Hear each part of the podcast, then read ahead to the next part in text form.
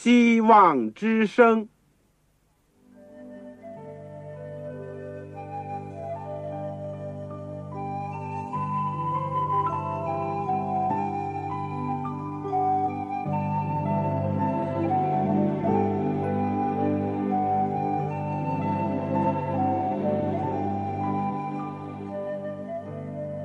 各位听众朋友，各位弟兄姐妹，欢迎您收听信徒培训这个节目。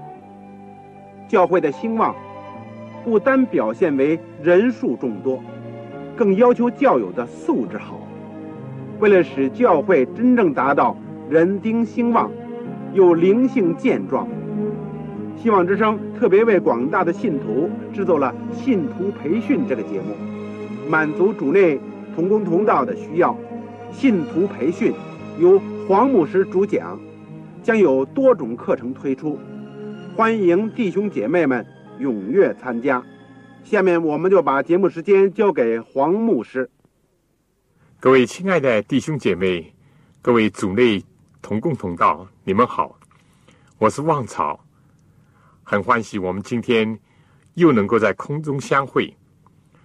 我们也谢谢主过去对我们的带领。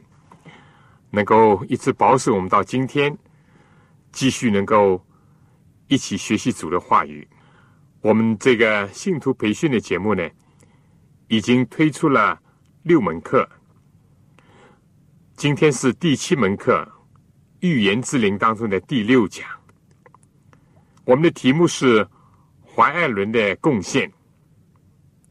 我们的经文是在哥林多前书第十二章。在我们学习之前，让我们一起祷告。亲爱的阿巴父，我们谢谢你。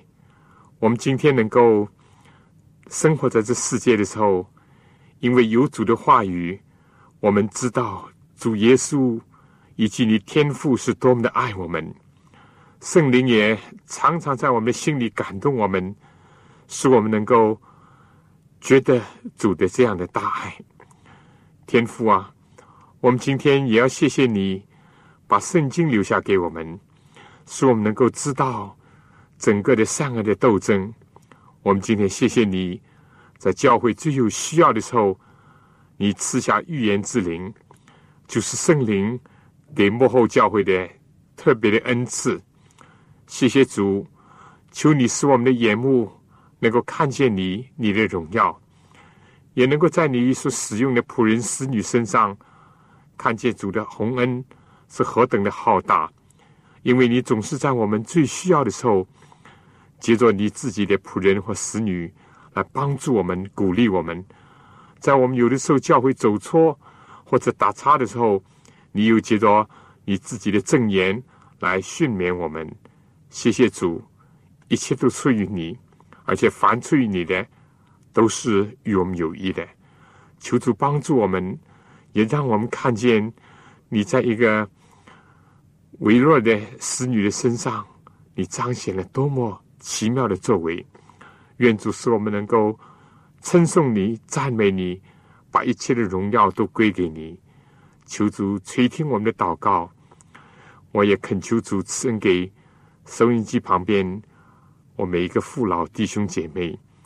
他们如果身体有软弱、有疾病，愿主你按照你圣善的旨意带他们，帮助他们，医治他们，安慰他们，给他们力量，能够忍受。如果我们的心灵上有困扰，主啊，你释放他们，让他们都能够在主里面得到安息。如果我们在灵程上倒退，愿主激励我们，使我们能够仰望主的十字架，以致能够。复兴我们的灵性，听听我们的祷告，与我们以下的光阴同在。这样的祈求感谢，是奉靠主耶稣基督的圣名。阿门。有这样一个预言：有一个时候呢，这个树木啊，要高一棵树做王来管理他们。结果呢，就去对这橄榄树说：“请你做我们的王。”橄榄树回答：“我岂肯止住供奉上帝和尊重人的油飘摇在众树之上呢？”树木于是呢，就对这个无花果树说了：“请你来做我们的王。”无花果树回答说：“我怎么能够不结出这个甜美的果子，飘摇在众树之上呢？”然后呢，其他的树木就转向这葡萄树说了：“请你来做我们的王吧。”葡萄树回答说：“我岂可以止住使神明和人喜乐的新酒？”飘摇在众树之上呢，啊，然后呢，这个所有的树就对荆棘说：“请你来做我们的王。”荆棘就回答说：“你们若诚诚实实的高我为王，就要投在我的荫下；不然呢，愿火从荆棘里面出来，烧灭黎巴嫩的香柏树。”这个预言呢，大家可以看旧约四世纪第九章里面。这里面，我相信是说明两种人生观：一种是像葡萄树、橄榄树或者无花果树那样的人生观，他们所追求的是种服务的人生，而且各尽所能；而另外一种呢，他们的人生也只是在追求权势。怀仁的人生。属于前者，他在十七岁的时候就蒙召做公众服务以来，漫长的七十岁的当中，不论是她的丈夫在世，以及最后她孤守一人的时候，她始终不渝，从来不违背那从天上招她的意向，或者他在私下或者在公众的面前呢，他都是为主做见证。推广神的工作，他的一生呢，可以说是家国累累的一生。华人姐妹，无疑的，她是一个贤妻良母。在她的丈夫华雅哥的生命快要结束之前，她写下了做丈夫的感想。妻子在我们男人的生命中有着非常重要的地位，得着贤妻的。是得着好处，也是蒙了耶和华的恩赐。这是在箴言十八章二十二节，是智慧之言。怀牧师写道：“我们是在一八四六年八月三十号结婚的。从那天开始，他一直是我头上喜乐的冠冕。当一千八百八十一年。”华雅哥六十岁的时候，他过世了。怀仁感到很大的伤痛。当时在 Battle Creek 有两千五百个人来参加了丧事礼拜。怀仁被人用帆布床抬了起来，他忽然的站了起来，走到这个棺木的旁边，用清晰嘹亮的声音向众人讲话。有十分钟之久，他说：“我的丈夫安息了，但我仍要作战，我不能弃掉主所给我的盔甲。当我要离去之先，让我仍静守在岗位上，让我预备好带领我到阴去的地方，让我像他一样说，一切都很好。耶稣是最宝贵的。”同时呢，我们知道怀仁呢也养育了他的孩子，虽然有一个是在幼小的时候就夭折了，另外一个在十六岁的时候呢也离开了世界，剩下的两个孩子当中呢，也并不是模范的儿童，但是如果遇到问题呢，怀仁就会立刻果断的去面对去处理。他说：“我绝不会让我的孩子觉得。”在他们的孩童时期，没有办法来折磨我，我绝不会去说一些苛刻的话。当我内心不平安的时候，或在我感觉到心中有一团怒火被挑起来的时候，我会说：“孩子，我们暂时把这事告一段落。我们现在不应该再谈这个。今天晚上。”你睡觉以前，我们再来好好谈一谈。经过一段时间，到了晚上，他们就会心平气和。那时候，我就会有办法叫他们乖乖的听话。尽管他对孩子的管教非常的好，但他有一个孩子，一度也曾经远离主，但做母亲的就不断的规劝祷告，终究使他回到了主的羊圈，而且献身给了为美国黑人传福音的工作上。而另外一个孩子呢，也成为他得力的助手，尤其是当她丈夫过世以后。怀斯母的确是一位贤妻良母，同时呢，在邻居当中呢，他也是一位众人的朋友。他的家中几乎可以说是客人从不会断的。他也收养了一些孤儿，另外，他总是尽各种的方法和能力去帮助那些有缺乏的人。有的时候。就在那些旧货商场上选购一些物件，但并不是为自己用啊。他买了呢，就放起来。一发现有什么人有需要呢，他就提供给他们。更加是不断的关怀其他人的灵性以及他们属灵的需要。我们知道，怀仁姐妹她自己。为什么能够这样做呢？因为她不断的亲近主，她不断的渴慕愿意效法主，这是他成功的一个秘诀，也是留给我们今天做基督徒的一个好的榜样。我想在下面，呃，我讲其他之前，让我们听一首歌，《耶稣领我》，因为在华人的一生当中，他深深的知道。主是怎么样一步一步的带领他，而他也有责任，怎么样的去帮助其他的人。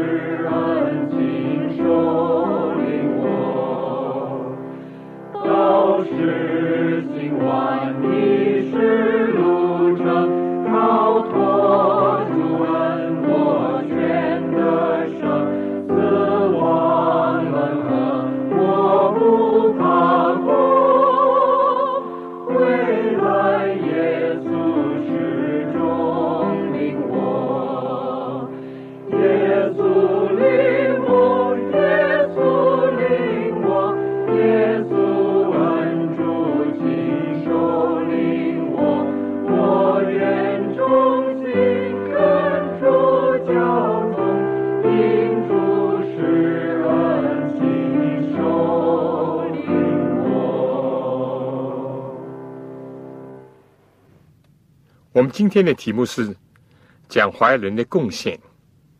我们知道他的贡献是有很多的方面。不，首先呢，我们来看一看怀仁对教义上的贡献。其次呢，我们看一看他对基督福临安息会这个组织的贡献。第三呢，他对卫生改良上的贡献。第四，他对教育事业的作用和贡献。我们先讲第一部分，他在教义上的贡献。我们知道圣经上常常的提到教义呢是很重要的，因为教义或者是信条呢，能够指出我们所信的是什么，以及它到底有什么重要性。以弗所书第四章第五节说：“我们是一主、一信、一喜、一上帝，就是众人的父。”超乎众人之上，冠乎众人之中，也住在众人之内。希伯来书的作者呢，也劝勉我们说：您不要被那诸般怪异的教训勾引了去，因为人心靠恩的坚固才是好的。特别保罗在他殉道的前夕，在最后的书卷最后的一章，这样的提到：勿要传道。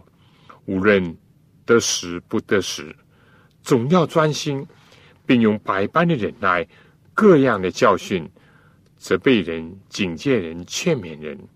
因为时候要到，人要厌烦纯正的道理，耳朵发痒，就随从自己的情欲，增添好些师傅，并且言而不听真道，偏向荒谬的言语。提摩太前书第四章第一节又这样讲：圣灵又说，在后来的时候，必有人离弃真道，听从引诱人的邪灵和鬼魔的道理。所以，圣经的教义和信仰的条文呢，是有非常重要的一面的。尤其是在世界的末了，实际上在富林运动的当中，主曾经吩咐怀尔人。去对那些极端分子以及那些狂热派发出警告和改正。多年以后呢，他又对凯勒医生的反省论和白灵格所提倡的圣所的诱导提出针锋相对的论述。在基督福临安息日会的所有的信仰当中，以及所接受的教义当中呢，怀仁到底扮演什么角色呢？起了什么作用呢？有什么贡献呢？当初富林运动的先贤所写的文章的内容呢，全部是依据圣经，而不是依据怀尔人的著作。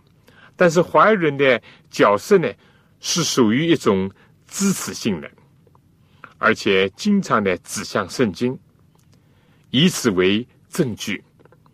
而在以后的一连串的意象当中呢，怀尔人。更被提升到天上的圣所当中，进一步为这个圣所的道理提供了圣经的依据。在一生当中，他常常带头斥责这个异端的说法。举例来说，在一千八百四十七年到一八四八年，教会还没有正式的成立之前呢，先贤们聚集在一处，研究教育的问题。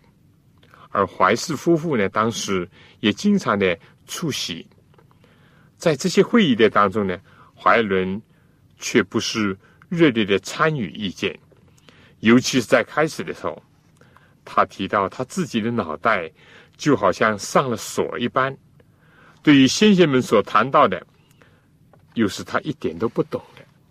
那些会议呢，往往会持续好几天。当那些人已经是竭尽全力从研究圣经当中找到了一切的资料以后呢，怀仁就会得到意向，去证实、改正，或者是帮助他们做进一步的研究。怀仁在得到意向之前，他在他们的眼光当中只不过是一个旁观者，所以我们说，在基督福临安息会的教义的成立上。不论是在圣所或者安息日等等重大的教义，都是先贤们借着恳切的祈祷，有的时候甚至是通宵达旦的祈祷，以及不断的竭力的研究圣经，在这样的一个基础上，才建立起基督福临安息日会的教义的。怀爱伦呢，只是起了一个佐证的作用，就是说，在这些教义上加盖了圣灵的印记，而他自己呢，也是在不断的学习研究。甚至有的时候，自己的错误的见解也在这个过程当中的蒙圣灵的光照而被纠正。我们知道，一度华人对于安息日也不认识，也并不重视，但主就借着他的仆人，也借着意象来帮助他、启示他。对于安息的手法，特别是对于安息的时间。到底是从什么时候开始，什么时候接触的呢？一度他也有一些不完全的想法，主也是借着圣经、借着意象来纠正他，然后呢，让他再来兼顾那些正确的意见或者结论。所以他强调的是说，要研究圣经。他说，除非人在圣经的问题上努力的钻研以后。师傅主并不会倚仗圣灵的恩赐来教导他的子民去明白圣经的问题，所以呢，我们说他对基督福临安息会的教育的建立，在自己长远的领受的过程以及学习的过程当中呢，确实是做出了很重要的贡献，尤其是起到了一种见证的作用。但是，他从来不以自己为一个神学家，或者是认为自己是一个没有错误的这个解经家。相反，他总是向人推荐神的话语。他曾经说：“各位亲爱的读者，我向你们举荐圣经，作为我们一切信心和行为的根据。”圣经是裁判我们的标准。上帝在他的圣言中明说，在末后的日子必有异象赐给你们，不是为你们另外起个新的信仰，而是要安慰他的子民，来这个纠正他们在圣经真道上的错谬。这话呢，出现在早期著作里面。事实上，我们也知道。富灵信徒在经历了大失望以后，上帝就接着他的使女，不断的带来了安慰的信息，而且逐步的引导他们进入真理。而当这些真理在被认识、被高举、被传扬的过程当中，怀爱伦都起了很大的作用。起很大的作用，并不等于他在创建什么新的教义，没有，一切都是回到了圣经。一切都是出于圣经，一切也是围绕着圣经。所以我们可以看见，在教育上，华人有很大的贡献，但是他并不是左右这个教义，或者是自己来决定这个教义，而只是单单印证这个教义，如果是对的话。第二段呢，我们说他在组织上的贡献。基督福临安息日会全球总会的正式成立呢，要等到一千八百六十三年。在最初的阶段呢，更加不要说这是一个运动，也没有一个正规的组织。而第一批的这个复临信徒呢，都是从原来的各个宗派里面出来的人。但是经过了大失望，尤其是以后工作的不断的发展，使得组织问题呢。被提到日程上来，但当时有一个强有力的意见，就是有一班弟兄姐妹，他们反对成立任何的组织，因为他们看到复临运动的时期当中，有些有心教会的组织怎么样的在抗拒真理，怎么样的不接受上帝的信息，所以他们害怕任何有形的以及人为的教会组织呢。都会走到这个地步。当时他们就说，都有可能变成为巴比伦的一部分。但怀仁在一八六一年指出，几乎没有组织，这些想法一样的都会变成事实。怀仁在一千八百六十一年这样说：“这是在八月三号，我们启示看到有些人恐惧的把我们的教会合并在一个会把教会变成巴比伦的组织当中。单在这个纽约的中部，尤其是他的教会变成巴比伦一般的混乱，所以他警告说，除非教会组织在一起。”并且强调和执行这个次序，否则的话呢，教会将没有前途，总比分裂成为碎片。使徒时代开始也是这样，复临运动也不例外。而信徒增长一定要有适当的组织，这就成为一个必不可少的事情了。在给牧师的证言第原文这个二十六面，怀仁讲。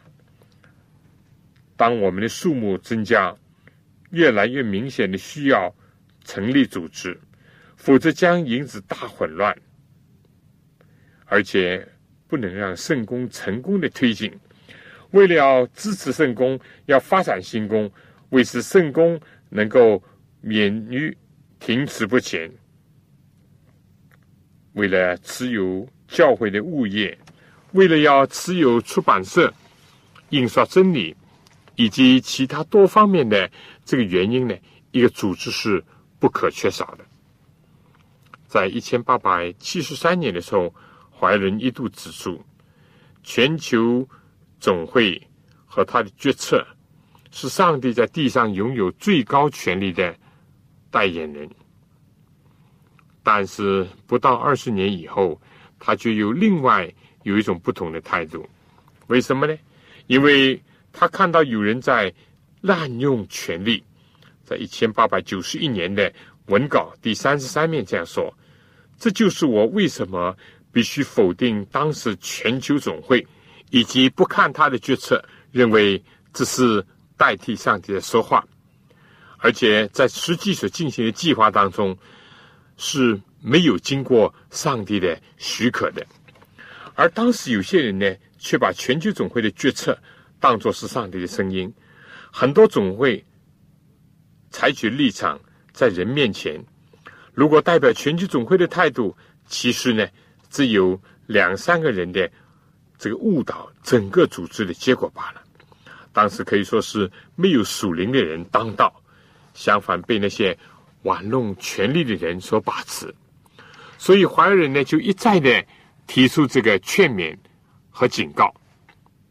到最后呢，不得不指出，哪怕是和他的二十年前所讲的话完全相反，他讲到教会是由一般软弱的人所组织的，直到基督再来之前，他都可能会有软弱和错误。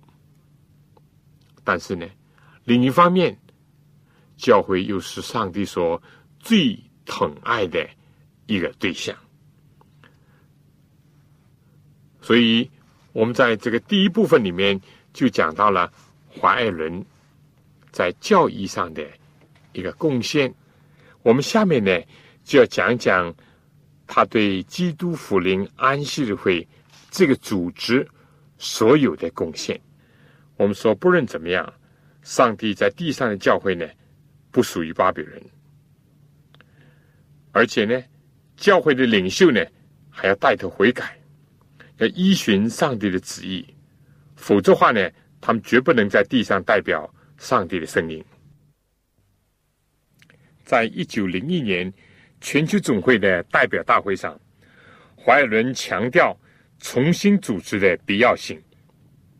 他说：“这些人要采取神圣的立场，并作为上帝的代言人，一如从前我们相信全球总会的权威那样。”我们现在热切的需要的是重组和重新开始，并建立不同的联会。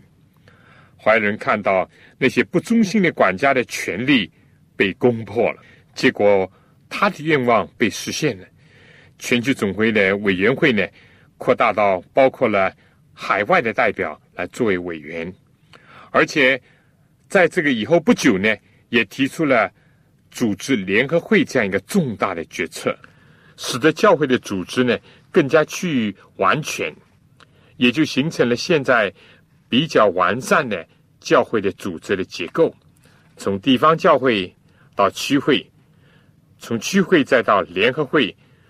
从联合会再到分会，一直到全球总会，使得工作呢能够有次序的开展。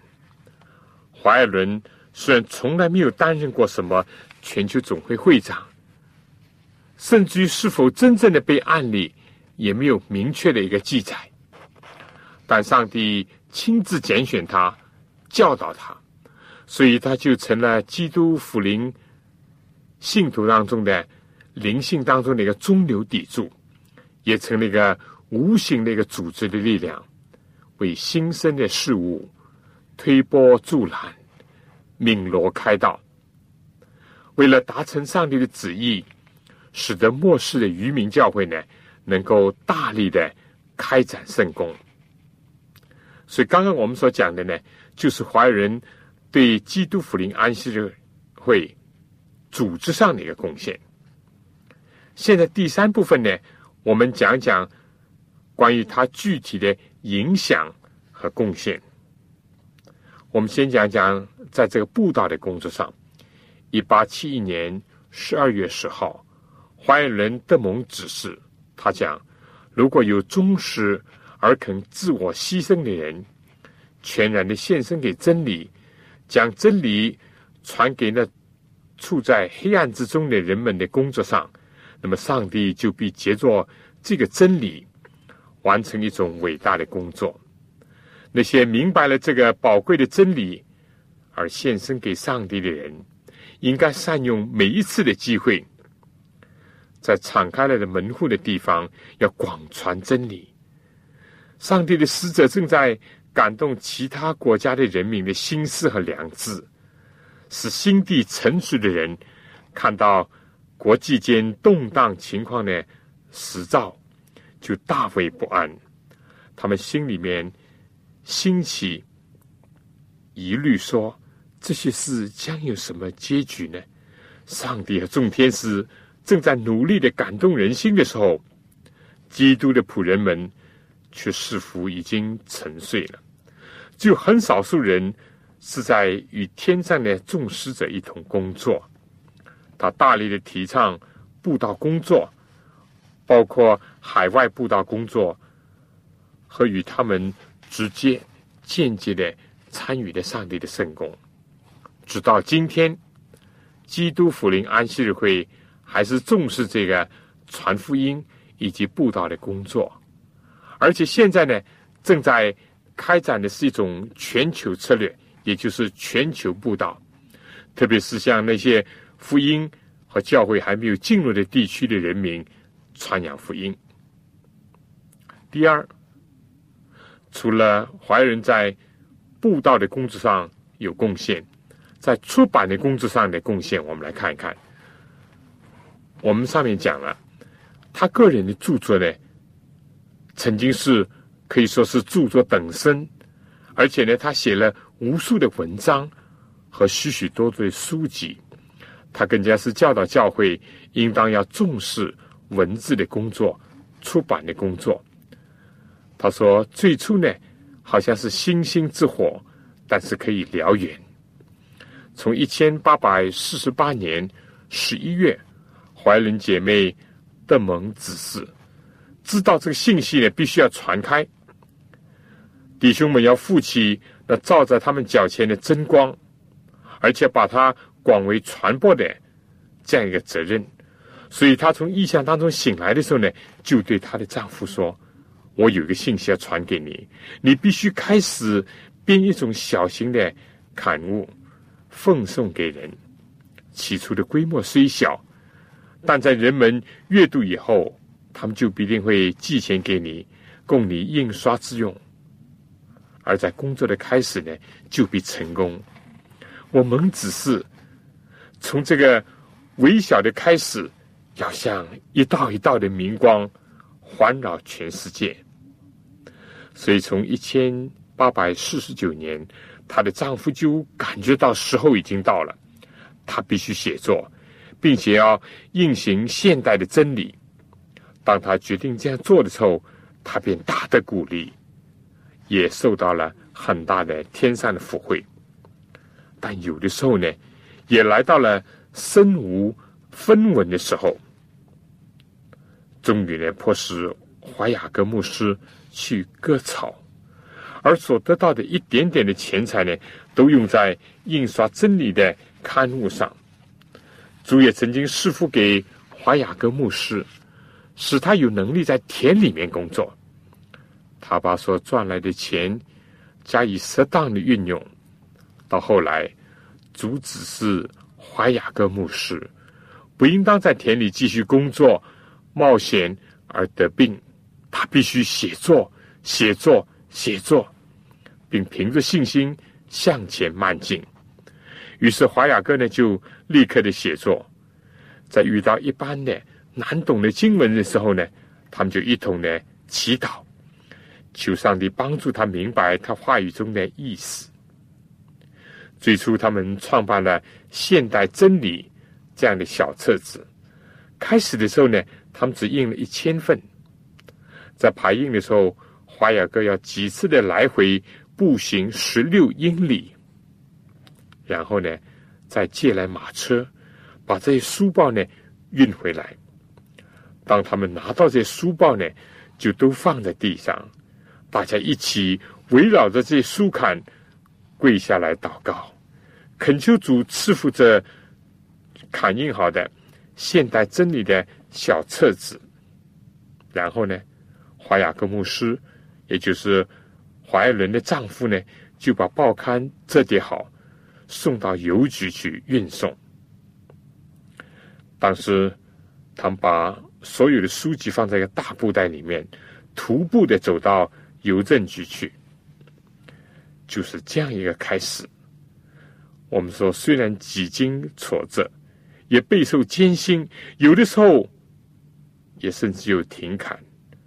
但在主的恩赐下，一直坚持，直到今天，基督福临安息日会形成了基督教当中最大的一个印刷的网络，在全世界刊印的许许多多真理的报刊、杂志和书籍，是没有任何其他一个教会所能够比拟的。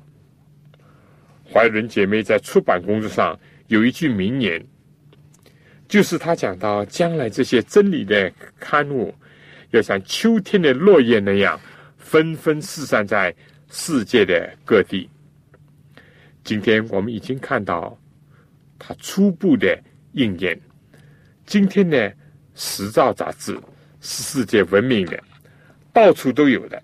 至于过去的《平月先报》，到现在仍然在维持着以及发展着，只是名称呢。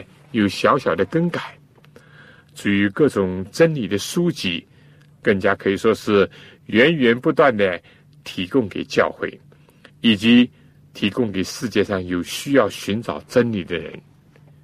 近年来，已经在以前的苏联呢设立了大的新的印刷厂，印制圣经和各种真理的书籍，以供应那些饥渴慕义的群众的。需要这个，我在讲第三方面的问题，就是怀仁在健康、医疗和卫生的贡献之前呢，我想请大家听一首歌：我为你舍我命。怀师母为什么贡献他的一生呢？因为他深深的感觉到主为他舍命。他应当爱主、侍奉主，献上他的一生以及整个的生命。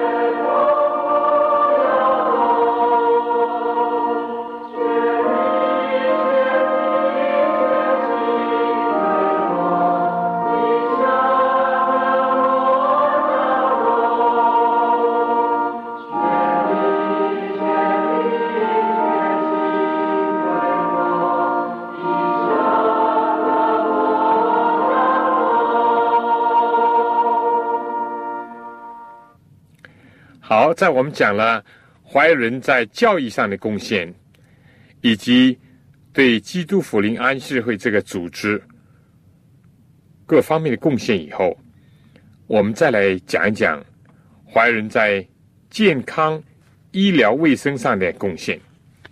从一千八百四十八年开始，怀仁呢就得了几个关于卫生健康的意向。逐渐的明白了身体健康和属灵经验两者之间的关系，而最重要的一次意象呢，是在一千八百六十三年六月六号。这意象呢，首先就是大大的改变了他自己的一个生活的习惯。他说：“我看到意象当中的信息，令我大大的惊讶，其中很多与我所想的。”截然不同。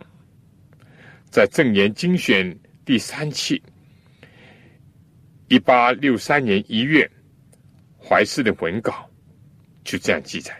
以后呢，他就写下了有关健康的信息，写出了对母亲的呼吁，以及有关生活方式等等的六个小册子。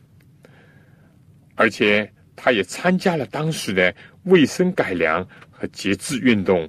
和敬酒运动，更加可以说是青出于蓝而胜于蓝，因为他是得蒙上天的亮光和启示的，以至于使他走在时代的前面，甚至于按今天的医学科学和卫生的观点来看呢，怀伦所指示的都是极其的先进，令人惊讶不已。他个人曾经资助一个。聪明的青年，就是日后闻名世界的凯洛克医生。从事医务工作，他很早呢就提倡要组织一个卫生护理的中心。所以当时在 Battle Creek 的疗养院呢，世界闻名的，许许多多的名人呢都闻风而来，在这里接受健康改良。以及建立一种新的医学和卫生的观点。今天的医药传道已经成为传福音的一个右臂。基督福临安息会在全世界有许许多多的医院、诊所，以及有无数的医生、护士、专职的人员，为了解救人类的疾苦而在工作，而在服务。在医学教育方面呢，在世界几个大洲呢都有医学院，而以美国的罗马琳达大学医学院呢最为出色，每年培养数百名医生，他们的心脏手术队呢也去到世界许多的国家，帮助他们开展先进的这个心脏手术，其中呢也多次。去过中国，帮助这些教学的医院做示范的手术，以及医治许多为难的病人。但就在罗马琳达医学院和它的前身，就是说罗马琳达医学布道学院的创建的过程当中呢，既有上帝的神迹的显示，更加有预言之灵。借着怀尔伦的指导，不论是在选购地点以及创办的整个的过程当中，都禀受了上天的指引，以至于才有今天的成果。当然，今天也应当更加慎重的听到怀尔伦姐妹对医务工作的指示和要求、劝勉和警告，免得走向世俗。偏离上帝最初兴起这个工作的原意，尤其是作为医生、护士，能够真正的要为受苦的人类而服务，却不要被世俗的潮流所同化，被钱财所迷惑。在四九年以前，在中国也有十几家的医院和诊所。至于检讨他的工作呢，应当说有失败，有成功。所谓有色有得。好了，我们讲完了这个他在医学卫生上面的贡献以后呢，第四段我想讲一讲他在教育事业上的贡献。怀仁本人呢，虽然因着他的童年时候的意外呢，使他终止了他的在学校求学的机会，但是他的一生呢，是极其的关怀着教育的事业，以及关怀着青年人的健康的成长，尤其是借助他的著作、他的讲论，特别是教育论，他指引了基督福临安息日会，使他。在这个教育的体系上呢，描绘了一个蓝图。今天基督福临安息日会在全世界呢，形成一个强大的一个教育网，从幼稚园、小学、中学到大学、研究院，一概齐全。这是一个整体的一个教育体制，并且呢，不断的在提倡灵智体的均衡的发展。这样一种教育思想，基督福临安息会最早的大学 Battle Creek 学院呢的建立的过程当中，华裔伦姐妹做出了许许多多的指导和贡献，从选择校址到课程设计，以及讲论到教职员的责任等等，他都发出了许多有关的训言。另外呢，在澳洲的。阿文戴尔学院成立的过程当中呢，也是可以说是华人姐妹所提倡的，而这其中呢，贯穿了上天的信息和指示。总之呢，不论就他个人来看，或者从他的著作来看，以及他所参与的、所新建的教育的事业来看，我们说都是一个奇迹，说明上帝。要人使用他们的知识，而且化为力量，去贡献给世界和人类。好了，下面我就简单的小结一下，在这位华人姐妹的身上呢，我们知道她得蒙上帝的拣选，成为上帝的器皿，也彰显了她的无限的全能和荣耀。借着华人姐妹，不论是在教育的形成上，不论是在组织的创建和健全的过程当中，以及在布道事业、在出版工作、在医疗服务和教育工作上，都做出了不可磨灭的贡献。今天应当记取的是：信从上帝的，就必立稳；听从先知的，就必亨通。虽然今天的时代在转变，世界也有强大的潮流，要使教会以及它的机构呢偏离正道，要和世俗去同化，或者呢被世俗所吞灭。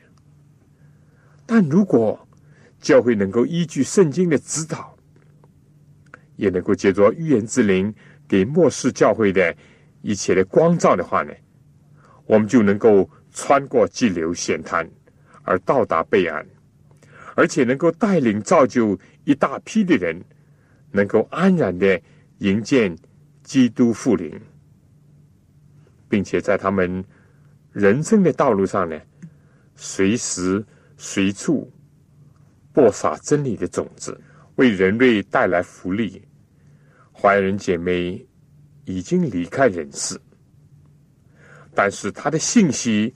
他的工作和他做工的果效，仍然是随着教会。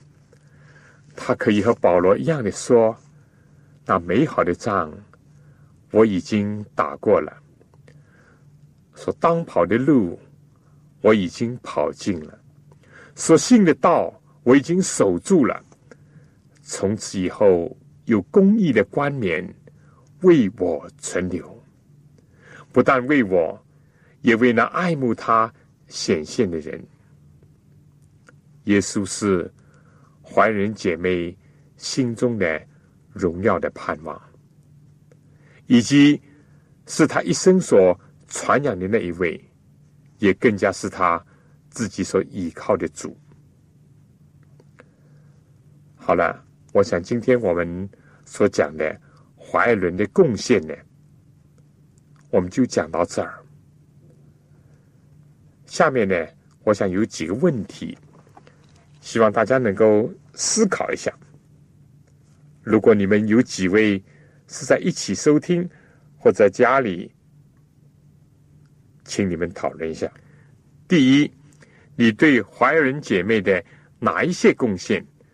感受和印象最深的，因为我们上面提到了好几方面，提到了教育方面，提到了教会的组织方面，提到了在医疗卫生以及在学校的教育方面，哪一方面你自己有切身的体会？第二呢，你体会华爱伦姐妹一生她的成功的秘诀在哪里？我们怎么样？可以学习到，这是很重要的。你体会怀孕姐妹的一生，她成功的秘诀在哪里？我们上面也已经提到了啊。我们应当怎么样的来学习他？他是依靠自己的才干，依靠自己的手段，都不是。请大家好好的想一想。第三，他所。开创他所指导的工作，在我们今天的时代面临着什么挑战？有什么潜在的危险？我们应当如何的提防改正？他所开创、他所指导的工作，在我们今天的时代面临着什么样的挑战？有什么潜在的危险？我们应当如何的提防和改正？有些地区的学校或者医院面对着强大的压力以及世俗的引诱；有些地方教会在特殊的情况下也在变化，而我们应当如何从怀爱人的训练当中能够找到一些指点和亮光？好了，今天呢，这个关于怀爱伦的贡献呢，我就讲到这儿。下次同样的时间，希望你按时收听我们的节目。同时呢，我要求你邀请其他的亲朋戚友，特别是同工同道一起来学习。相信通过这个学习，对你们会有一定的帮助。我也更加在这里借着机会呢，请你们为我们信徒培训而祷告。我们收到了不少的信，我们心里面受到很大的感动和鼓励。但是我们也知道，有的时候收听的效果并不理想，有的时候因为没有讲义暂时，所以所得到的帮助呢，也受到了限制。但不论怎么样。请你们为这个节目祷告，也使我们能够快快的能够为大家做出更美好的服务。我们的讲义还在准备当中，一旦我们准备好了，我们就会把它寄上给您。所以，请各位要留意。同时呢，我希望你们写信给我，把你们的心的体会以及在。某一方面还存在的疑问呢，能够告诉我，我们一起来学习，一起来讨论。同时呢，有本小册子叫《天下之大经》，我准备送给凡是来信给我的人。来信呢，请寄香港邮政总局信箱三一零号，香港邮政总局信箱三一零号。或者是七六零零号，信封上，请你写上“望草收”，“望”就是希望的“望”，潮水的“潮”。当然，不要忘记写你自己的姓名、回邮地址以及邮政编码。